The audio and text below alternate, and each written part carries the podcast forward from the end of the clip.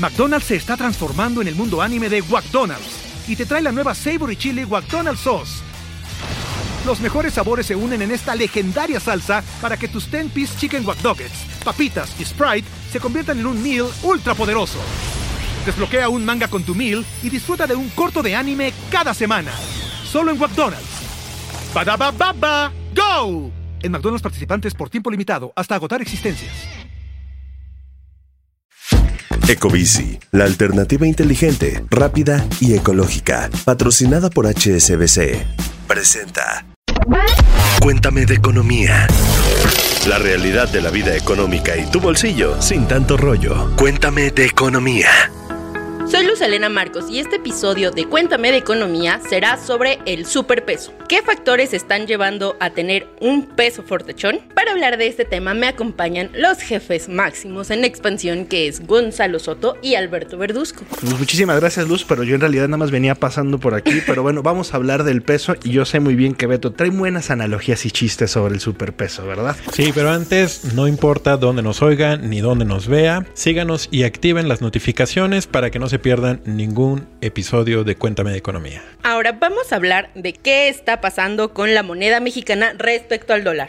Ya quedaron atrás esos años de incertidumbre por ahí del 2020, recordarán, cuando el peso llegó a pasar los 25 pesos. Hubo mucho escándalo por ahí y ahora tenemos una moneda por debajo de los 19 pesos. ¿Qué está pasando, Alberto Verduzco? Sí, que bueno, pues, en la pandemia, justamente, eh, digamos, en un momento de mucha incertidumbre que no sabíamos qué iba a pasar en el mundo, se nos dispara el dólar, eh, llega a costar hasta 25, había preocupaciones de que pudiera ser hasta 30, o sea, el tema era muy, muy preocupante, pero parece que también las cosas se han normalizado, pero el peso además se metió al gimnasio, se metió al gimnasio a hacer músculo, a hacer pierna y el dólar de alguna manera se bajó de la caminadora y ha estado un poquito más débil, sus músculos se han empezado a flaquear un poquito. Ha sido una combinación de esto. Puso el peso bastante anabólico, se puso esteroides, porque además tiene un ratote que no veíamos un peso verdaderamente fuerte y eso pues afectó mis viajes, afectó mi previsión de económica, afectó, nos afectó de, una manera u otra a todo el mundo. Ahora, la cosa aquí también es el superpeso, pues Beto siempre le encanta hacer aguafiestas y el otro día te escuchaba decir que el peso en realidad no está tan fuerte, sino que también el dólar está debilón. Es una combinación, o sea, porque sí, sí hemos visto que a través de redes sociales distintas personalidades, funcionarios públicos, pues están presumiendo la fortaleza del peso. Desde luego la oposición diciendo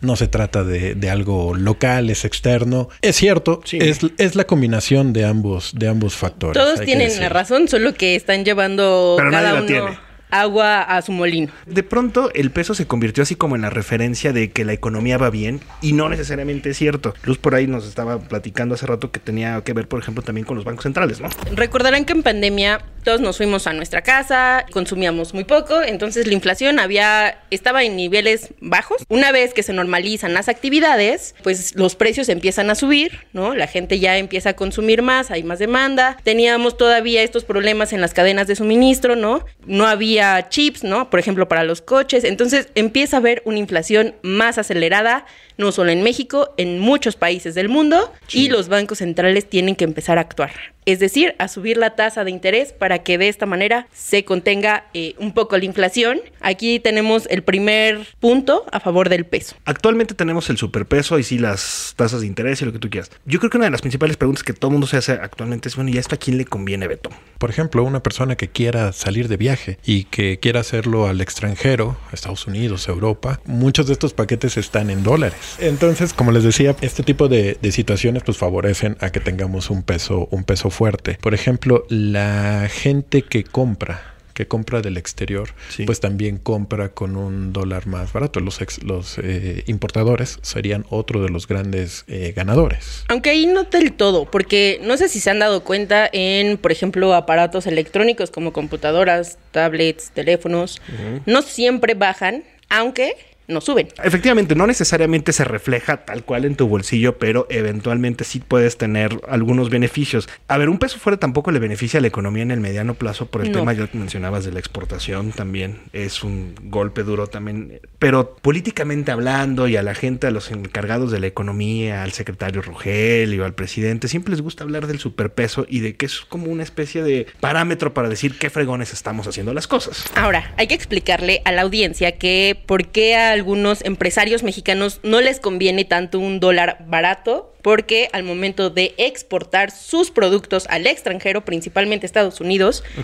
el precio que reciben es menor, entonces su ganancia puede reducirse pues considerablemente. Pero yo dudo que nuestra audiencia diga pobrecitos empresarios en esta ocasión. Digo, bueno, pero es un hecho. Sin embargo, Pasa. sin embargo, así como pones el ejemplo de los empresarios, pues también tenemos a la gente que recibe re- remesas. Ah. Una persona que recibe remesas y que hay millones de personas en México que viven y que para mucha gente es una fuente de ingreso muy, muy importante. Pues imagínate si antes recibías el equivalente a 20 pesos, un dólar por 20 pesos, pues ahora lo cambias por 18. Esos dos pesitos, obviamente multiplicados por un volumen más alto que de lo que reciben, pues sí es un, es un golpe. Y sobre todo porque mucha gente de la que recibe remesas es gente de bajos ingresos. Que de pronto también eso se nos olvida, ¿no? Las consecuencias que ya tiene el tipo de cambio por la cantidad de remesas que ya recibimos, cómo se ha convertido una de las fuentes de divisas de este país desde hace varios años y que efectivamente, o sea, un superpeso, pues a ti te beneficiará para irte a, de vacaciones, Beto, ya otorgadas las vacaciones oficialmente, pero la gente que de, de muchas de las comunidades rurales más marginadas de este país sí le va a pegar durísimo en el bolsillo en los siguientes meses y quién sabe si después estén presumiendo eso, ¿verdad? No creo que desde, Claro. desde el gobierno vayan a presumir. Bueno, son las benditas eso. remesas. Las benditas remesas, que efectivamente. ya por cierto están registrando una desaceleración en la llegada, en montos, y esto también están advirtiendo analistas que puede repercutir más adelante si la economía de Estados Unidos se desacelera. Entonces imagínate, doble efecto negativo, Exacto. porque no solamente cambias menos dólares por pesos, sino que Te también puedes menos. re- recibir menos. Es remesas. correcto. Al final de cuentas, digo, yo sé que aquí les encanta hacer pronósticos. Yo no voy a hacer uno solo más, pero ¿en dónde están viendo el peso a final de año? ¿Qué dicen los especialistas? Los especialistas y no los apuestas, porque me rehuso a hacer una más en este, en este programa porque siempre quedo mal. Yo creo que el tipo de cambio es una de las variables más difíciles de, de predecir porque eh, sabemos que si mañana se agudiza el conflicto Rusia-Ucrania, eh, pues otra vez se nos vuelve a disparar el dólar. Y Pero- tenemos, tenemos los ejemplos de también cuando fue Donald Trump, cuando Cuando gana. ganó, la- ganó, Cuando gana. en Cómo se nos 2016. trepa el dólar que, que obligó incluso a Hacienda y a Banco de México a hacer una reunión urgente, a llamar a los medios de comunicación porque tenían que tomar cartas en el, en el asunto. Imagínate que Donald Trump aspirara nuevamente a la presidencia y dice voy a hacerme del territorio de Nuevo León cómo se ponen los mercados, ¿no? O sea, por decir una barbaridad de esas que sabemos De que se esas le que te ocurrían. gustan en las apuestas. Exactamente, de esas barbaridades que nos encantan en este programa. Esa parte es importante también porque mucha gente tiene esta falsa percepción de que jugándole al tipo de cambio le va a ganar algo o que realmente voy a hacerme rico, ¿verdad? Ahora sí que tu primo el que dice que se hizo una la nota porque cambió dólares o cambió, eso es una mentira. Bueno, ¿verdad? pero a ver, espera, espera, espera, espera. Te espero, porque espero, hay gente que sí piensa o ha- se ha planteado la posibilidad de que en tiempos de dólar barato pueda invertir en, en estos en estas monedas, ¿no? En estos billetes. Ilumínanos, hay gente que ya fue por su a la- Al aeropuerto al aeropuerto ellos. y dijo, deme. Yo tengo este, este dólar porque estoy tuyo sí. esperando, estoy esperando que, Que llegue a 30. que suba a 30. A ver, pero creo que eso simboliza cómo está el, el dólar, como decías, en este instante, pero también no es algo que dure. Al menos yo no estoy tan de acuerdo, ¿verdad? Con que realmente se puedan hacer inversiones en dólares o que puedas agarrar y No. decir, pues le voy a apostar como tal. No, realmente lo que dicen los expertos. Pues entonces, ¿por qué me decías que sí analistas- ahorita? Espera. Ok. Los especialistas dicen que el dólar podría terminar el año por ahí en 2020. Ok. Entonces, no es un incremento, pues, tan grande. mayor. Es algo a lo que estamos acostumbrados de alguna forma. Ok. Y pues sí, son como dos pesos de diferencia que aquí vamos a decir una cosa. A ver, y ya que andas así explicándonos todo, ¿en qué caso sí conviene, por ejemplo? Cuando vas a tomar vacaciones o cuando tienes una, un pago en, en dólares, no sé, alguna colegiatura que tengas que hacer en dólares, pues ya. También hay que saber dónde lo vas a cambiar, ¿no? En algunas casas de cambio, pues efectivamente no necesariamente te van a dar la mejor tarifa, por ejemplo. Claro, Siempre, digo, porque es hay un- costos. es un, es un mercado diferente también. Te cobran el gasto de intermediación como tal, ¿no? Entonces siempre es una un- es negativo. ¿Dónde convendría mejor? McDonald's se está transformando en el mundo anime de McDonald's y te trae la nueva Savory Chili McDonald's Sauce. Los mejores sabores se unen en esta legendaria salsa para que tus 10-piece chicken wack Nuggets, papitas y Sprite se conviertan en un meal ultra poderoso. Desbloquea un manga con tu meal y disfruta de un corto de anime cada semana. Solo en McDonald's. Badaba baba, go! En McDonald's participantes por tiempo limitado hasta agotar existencias.